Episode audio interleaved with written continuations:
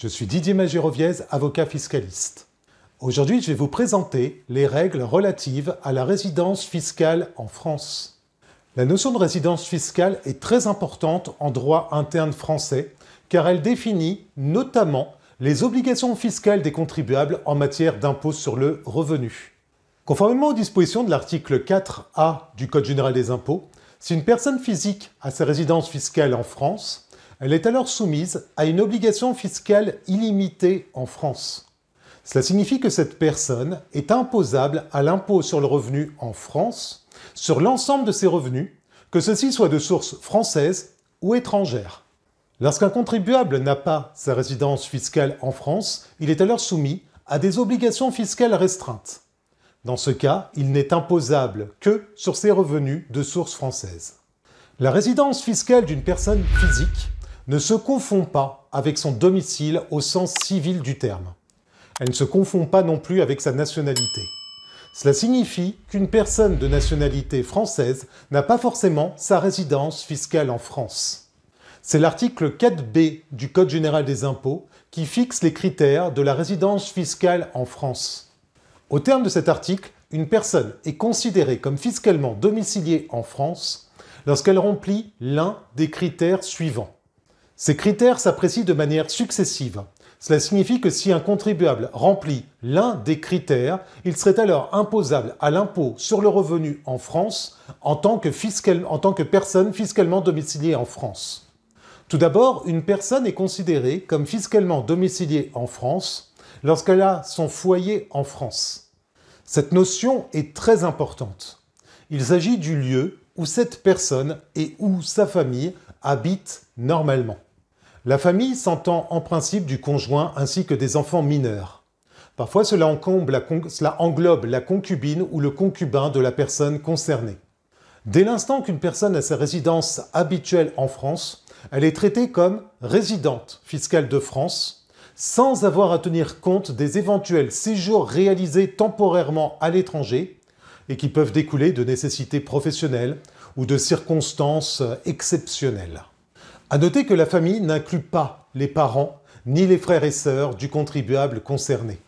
Le second critère est celui dit du lieu de séjour principal en France. Le lieu de séjour principal impose de s'intéresser uniquement au lieu de séjour du contribuable lui-même. Les conditions de séjour du contribuable importent peu.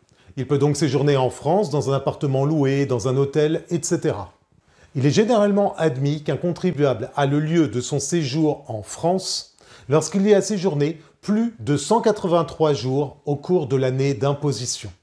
Le troisième critère est le lieu d'exercice de l'activité professionnelle du contribuable en France. Est ainsi considéré comme fiscalement domicilié en France le contribuable qui exerce en France une activité professionnelle, que celle-ci soit salariée ou non. Si l'activité est exercée à titre accessoire, le contribuable n'est en principe pas considéré comme résident fiscal de France.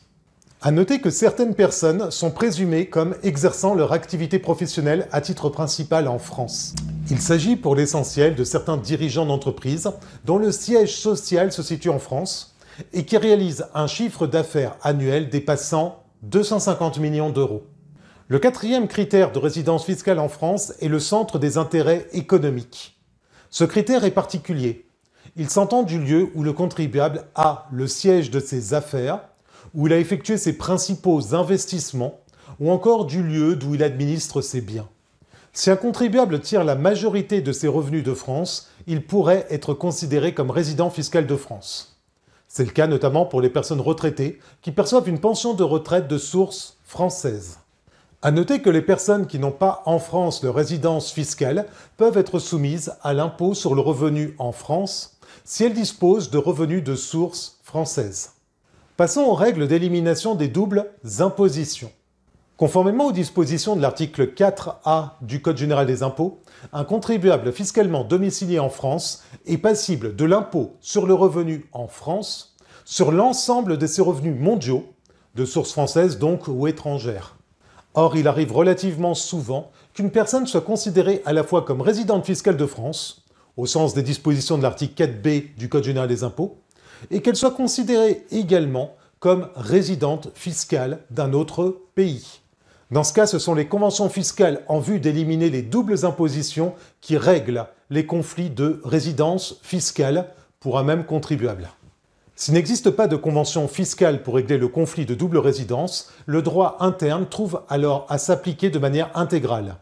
Cela peut donc aboutir en pratique à une double imposition. Pour les conventions fiscales qui répondent au modèle de l'OCDE, il convient d'apprécier en premier lieu si le contribuable peut être considéré comme résident de l'État où il a son domicile.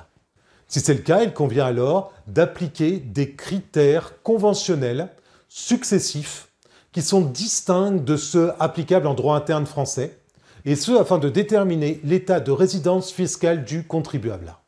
Les critères conventionnels sont généralement les suivants. Tout d'abord, un contribuable est considéré comme résident d'un État s'il a dans celui-ci son foyer d'habitation permanent. Il s'agit de toute forme d'habitation ayant un caractère permanent.